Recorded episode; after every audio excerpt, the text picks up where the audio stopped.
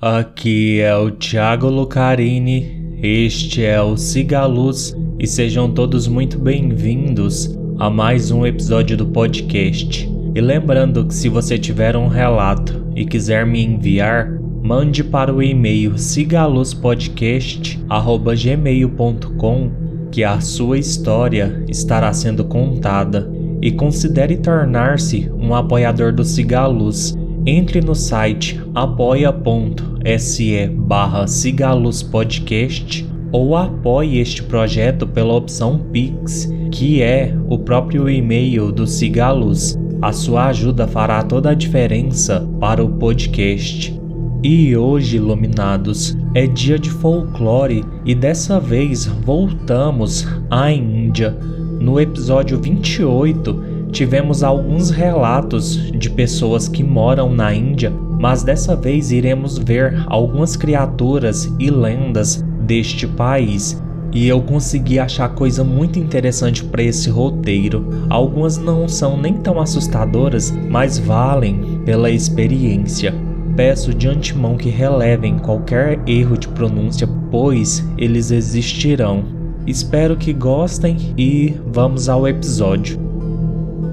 Lenda 1 Bhutavahana Yanta Os Bhutavahana Yanta, ou máquinas de movimento espiritual, eram guarda-robôs fantasmas voadores assassinos baseados em tecnologia e designs roubados dos antigos engenheiros romanos por meio de um assalto baseado em reencarnação e usados pelo rei de Ajatashatru para proteger os cofres onde ele armazenava as relíquias do Buda. O Lokapanati conta a história do herói imperador Ashoka. Com a ajuda do engenheiro que os construiu, ele desarmou as máquinas para recuperar as relíquias. Quando Buda morreu, Ajatasattu foi encarregado de defender seus preciosos restos mortais. O rei os escondeu em uma câmara subterrânea perto de sua capital, Pataliputa, hoje Patna. Tradicionalmente, estátuas de guerreiros gigantes ficavam de guarda perto dos tesouros, mas na lenda, os guardas de Ajatasattu eram extraordinários. Eles eram robôs na Índia, automatos ou seres mecânicos que podiam se mover por conta própria eram chamados de Bhutavahana Yanta ou máquinas de movimento espiritual em Pali e sânscrito. De acordo com a história, foi predito que os robôs de Ajatasattu permaneceriam em serviço até que um futuro rei distribuísse as relíquias de Buda por todo o reino. Muitos Yantakara, fabricantes de robôs, viveram nas terras ocidentais dos Yavanas, falantes de grego em Roma Vissaia, o nome indiano para a cultura greco-romana do mundo mediterrâneo. A tecnologia secreta de robôs dos Yavanas era bem guardada.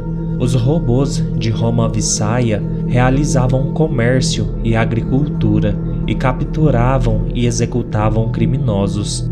Os fabricantes de robôs foram proibidos de revelar seus segredos. Se o fizessem, assassinos robóticos os perseguiam e matavam.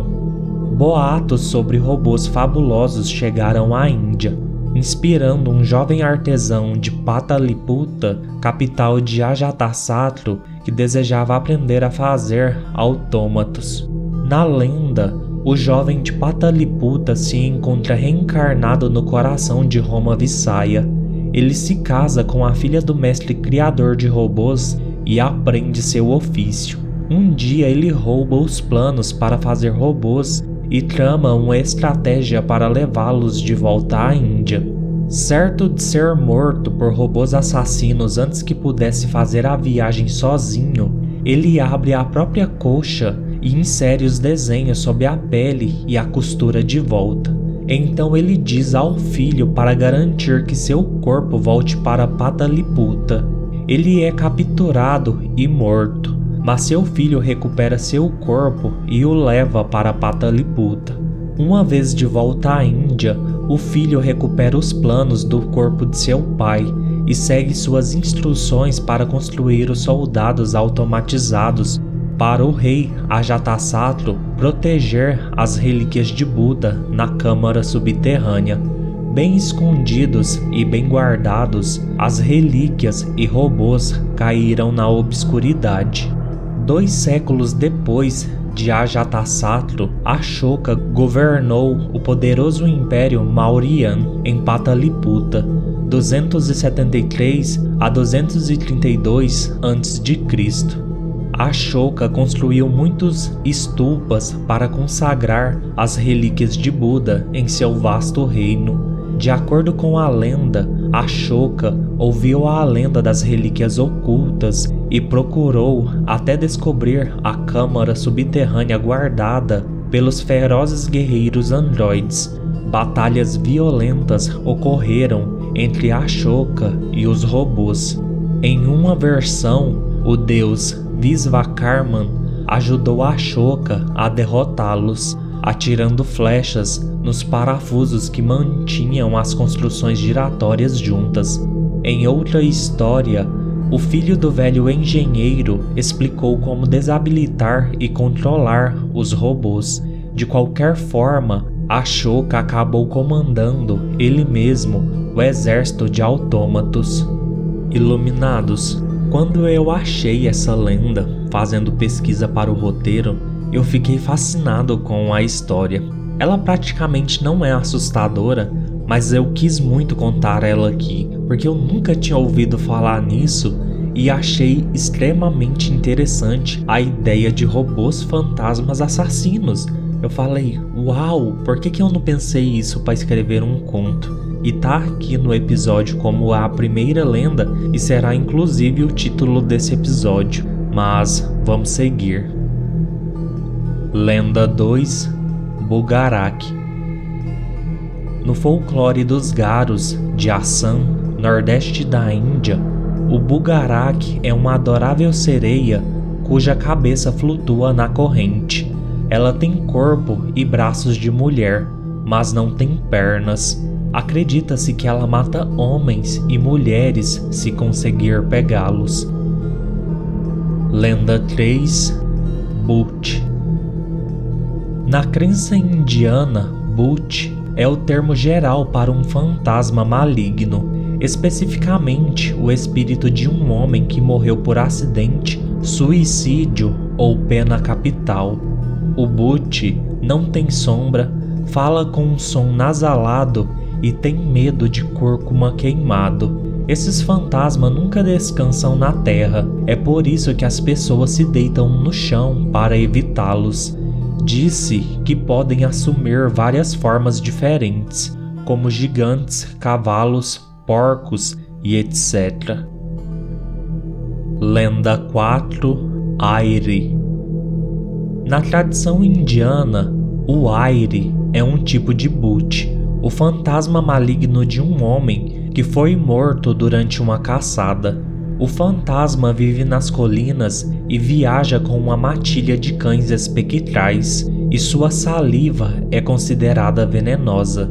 Aqueles que encontram um aire geralmente morrem de medo, mas uma pessoa forte o suficiente para sobreviver é recompensada com tesouros.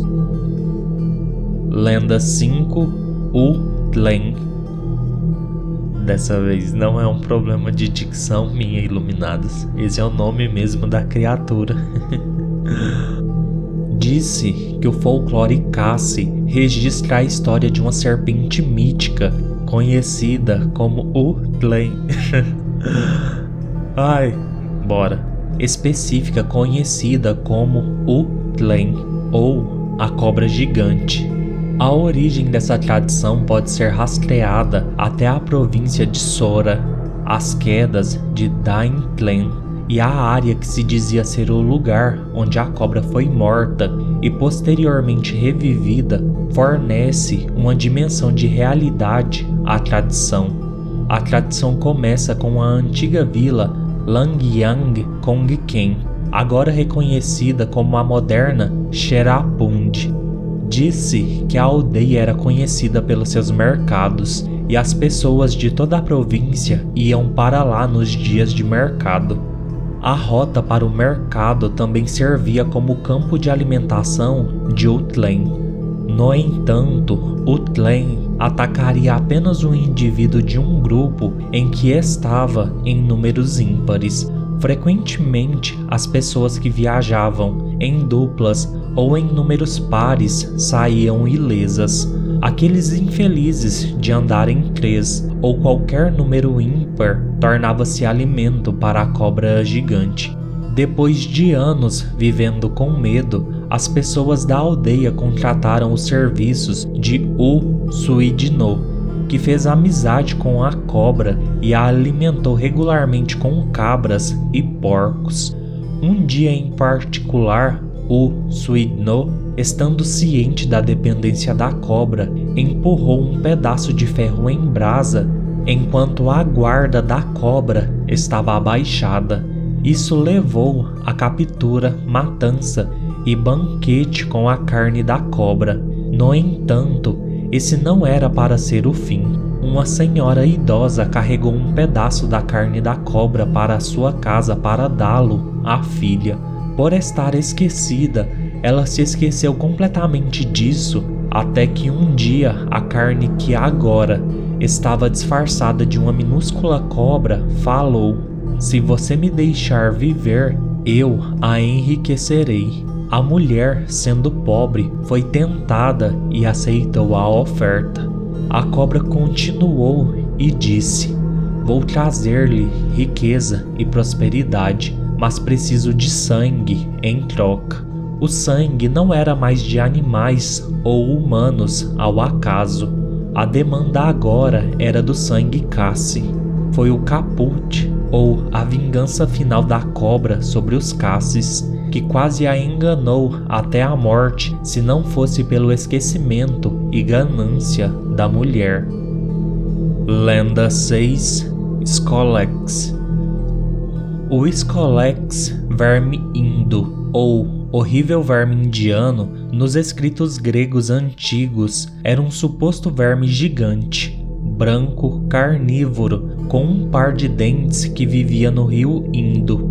Assemelhava-se ao verme que infestava figos, mas media sete côvados, cerca de dez pés de comprimento. Tinha um par de dentes grandes, um na mandíbula superior e outro na inferior. Os dentes eram quadrados, medindo um pingon na escala de comprimento da antiga Grécia, cerca de 15 polegadas de comprimento. Ele cavava no fundo da lama durante o dia e devorava presas noturnas, como cavalos, vacas, burros ou camelos. Lenda 7 Pichachas Pichachas são um tipo de criatura vampira da tradição hindu eles são descritos como tendo olhos vermelhos inchados e veias salientes. Eles são demônios comedores de carne, normalmente associados a seres femininos. Essas criaturas são noturnas, é claro. Dizem que eles assombram os terrenos de cremação, como muitos dos outros seres demoníacos da tradição hindu. Eles são classificados como sendo uma raça separada da humanidade Embora os humanos não possam se tornar ou se transformar em pichachas, eles podem ser possuídos e controlados por um. Acredita-se até que os pichachas têm sua própria língua chamada Paichat. As histórias afirmam que os pichachas podem mudar sua forma de acordo com algumas tradições Alguns relatos também dizem que eles têm a capacidade de se tornarem invisíveis. Outros relatos dizem que eles podem entrar no corpo de humanos vivos e usá-los para se alimentar de outros, ou podem criar doenças naqueles que possuem e fazer seus hospedeiros humanos enlouquecerem. Acredita-se que qualquer pessoa que vir um pichacha está condenada a morrer em nove meses, de acordo com alguns mitos. Lenda 8 Pei e Pei Maquilir Este é outro vampiro da tradição hindu, mas que escolhe assombrar as guerras e batalhas, esperando para se alimentar de soldados caídos. Essas criaturas são chamadas de Pei ou Pei Maquilir. São vampiros do sul da Índia, em Tamil, os Pei são vampiros de campo de batalha e guerras, e Pei Maquilir é o nome da encarnação feminina deste vampiro, e ela faz uma dança ritual enquanto devora os cadáveres ensanguentados. A Pei Maquilir é mortal e temível. Ela dança freneticamente enquanto arranca a carne dos soldados ainda vivos no campo de batalha. Pei Maquilir é talvez mais cruel. Ela prefere devorar a carne dos moribundos e mortos, enquanto os Pei bebem seu sangue. Por outro lado, isso pode não ser tão terrível. Em outro sentido, esses vampiros podem ser vistos como anjos de misericórdia, pois os soldados podem estar mortalmente feridos e morrer uma morte lenta e agonizante, os misericordiosos vampiros os drenam e agilizam sua jornada para a próxima vida. Última lenda de hoje: Shurel. O Shurel é uma criatura mítica ou lendária semelhante a uma mulher, que pode ser um revenante demoníaco que se diz ocorrer no sul da Ásia e sudeste asiático, particularmente popular na Índia, Bangladesh e Paquistão. Um revenante é um tipo raro de fantasma, quase completamente diferente de todos os outros tipos de fantasma. Suas características são corpóreo, manifestação contínua, plena consciência e falta de poderes fantasmagóricos.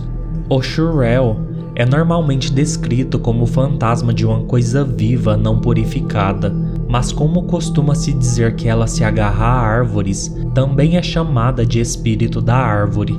De acordo com algumas lendas, uma mulher que morre durante o parto ou gravidez ou sofrendo nas mãos de seus sogros voltará como uma Shurel revenante por vingança, especialmente tendo como alvo os homens de sua família.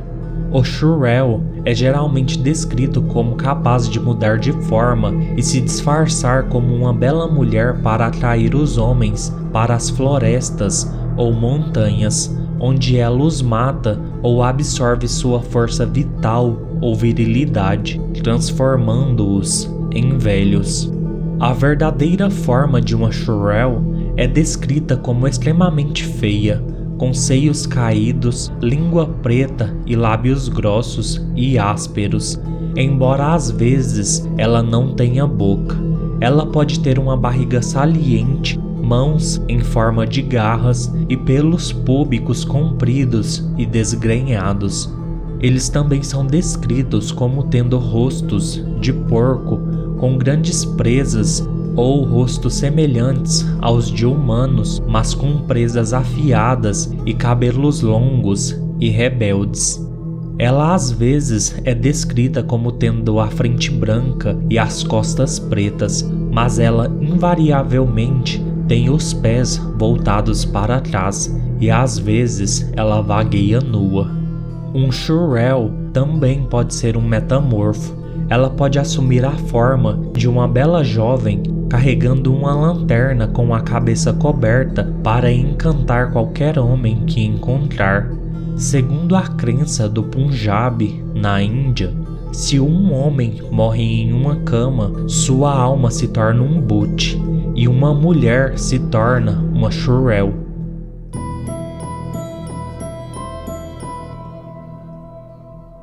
Bem, iluminados, este foi o episódio de hoje. Lembrando que sobre a última lenda dos Shurel, eu cheguei a mencionar essa entidade brevemente lá no conto da Hamleolu, no episódio 51. peço, como sempre, que curtam, comentem, avaliem e sigam o podcast nos seus agregadores de preferência, especialmente no Spotify. Venha fazer parte do Cigaluz, me enviando seus relatos. No mais, fiquem todos bem e sigam a luz.